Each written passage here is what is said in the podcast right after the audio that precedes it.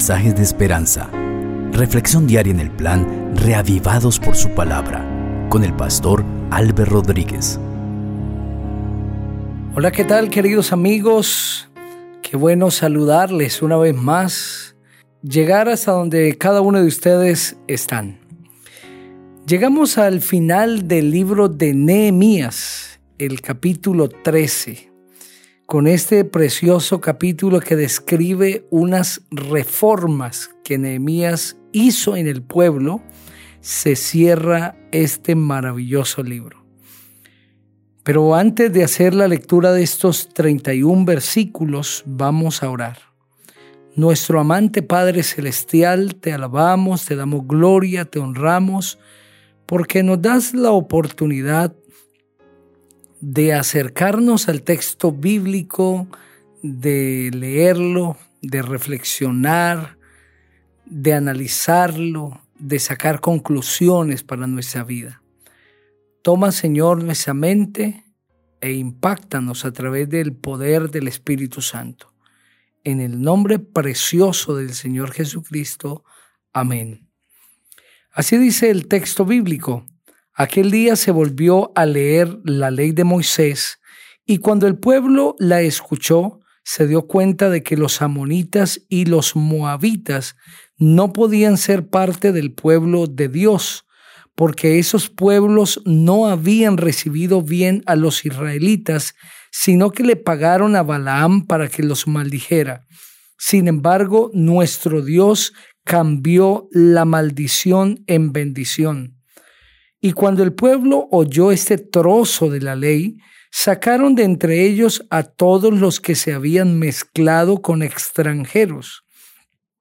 Antes de esto, cuando el sacerdote Eliasib estaba a cargo de los almacenes del templo de nuestro Dios, había emparentado con Tobías y le había construido una hermosa habitación donde antes se guardaban las ofrendas, el incienso, los utensilios, el diezmo de los cereales, del vino y del aceite, que conforme al mandamiento pertenecían a los levitas, los cantores y los porteros, y eran la ofrenda para los sacerdotes que servían en el templo. Cuando eso pasó, yo todavía no estaba en Jerusalén, sino en Babilonia. Y me presenté ante el rey Artajerjes en el año 32 de su reinado, y fue entonces cuando le pedí permiso para venir a Jerusalén. Fue entonces también cuando me enteré del mal que por su aprecio Tobías había cometido a Eliasib al mandar a construir para él un lugar para que viviera precisamente en los atrios del templo de Dios. Esto me dolió tanto que saqué al patio todos los muebles de la casa de Tobías y ordené que limpiaran muy bien el lugar y que luego volvieran a poner allí los utensilios del templo y las ofrendas del incienso. También me di cuenta de que no se habían entregado a los levitas sus raciones y por eso ellos y los cantores que servían en el templo habían regresado a sus respectivas tierras. Entonces reprendí a los oficiales del templo y les pregunté, ¿por qué está abandonado el templo de Dios?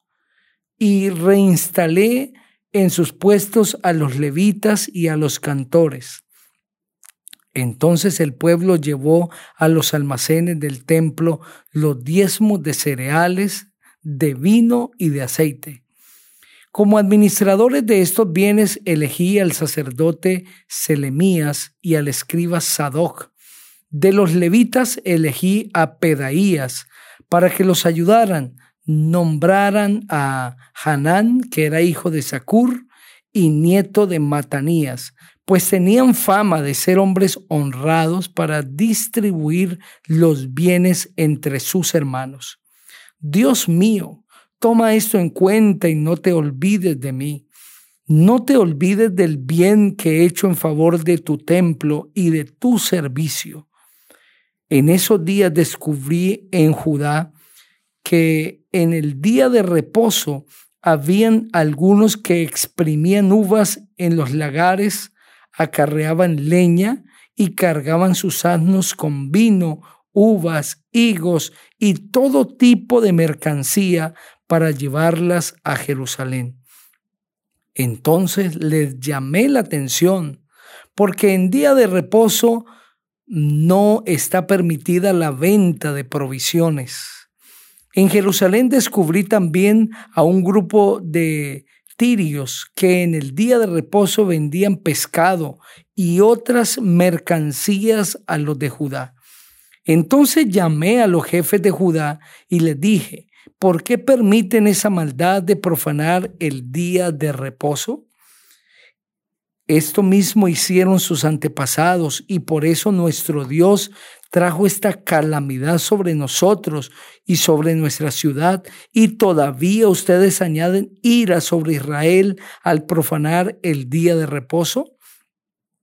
Antes del día de reposo, cuando ya empezaba a oscurecer y las puertas de Jerusalén todavía estaban abiertas, ordené cerrarlas y no volver a abrirlas hasta que el día de reposo hubiera pasado. Y para impedir la entrada de cualquier tipo de carga, puse como guardias a algunos de mis siervos fue así como en repetidas ocasiones los mercaderes se quedaron fuera de Jerusalén.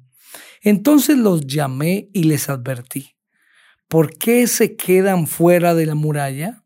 Si vuelven a hacerlo, los voy a encarcelar. Y desde entonces dejaron de venir en día de reposo. A los levitas les ordené que se purificaran y fueran a custodiar las puertas para mantener sagrado el día de reposo. Dios mío, acuérdate de mí también por esto y por tu gran misericordia. Perdóname. En aquel tiempo descubrí también que algunos judíos se habían casado con mujeres de Asdod, de Amón y de Moab y que la mitad de sus hijos hablaba la lengua de Asdod y de otros pueblos porque no habían aprendido la lengua de sus padres judíos. Les llamé la atención y los maldije. A algunos de ellos les di golpes y les arranqué los cabellos y les hice jurar que no darían sus mujeres a los extranjeros y que tampoco tomarían mujeres extranjeras para ellos mismos les dije, ¿acaso no fue este el pecado de Salomón, rey de Israel? Aunque Salomón fue amado por Dios y Dios lo puso como rey de los israelitas, y en muchos países no hubo un rey que se le pudiera comparar, aún Salomón pecó por culpa de las mujeres extranjeras. ¿Creen que vamos a permitir que ustedes sigan cometiendo este gran pecado contra nuestro Dios de que sigan casándose con mujeres extranjeras? Junto a mí estaba un hijo de Joyada, que era nieto del sacerdote Eliasib y yerno de Sambalat el Eronita, pero lo aparté de mí.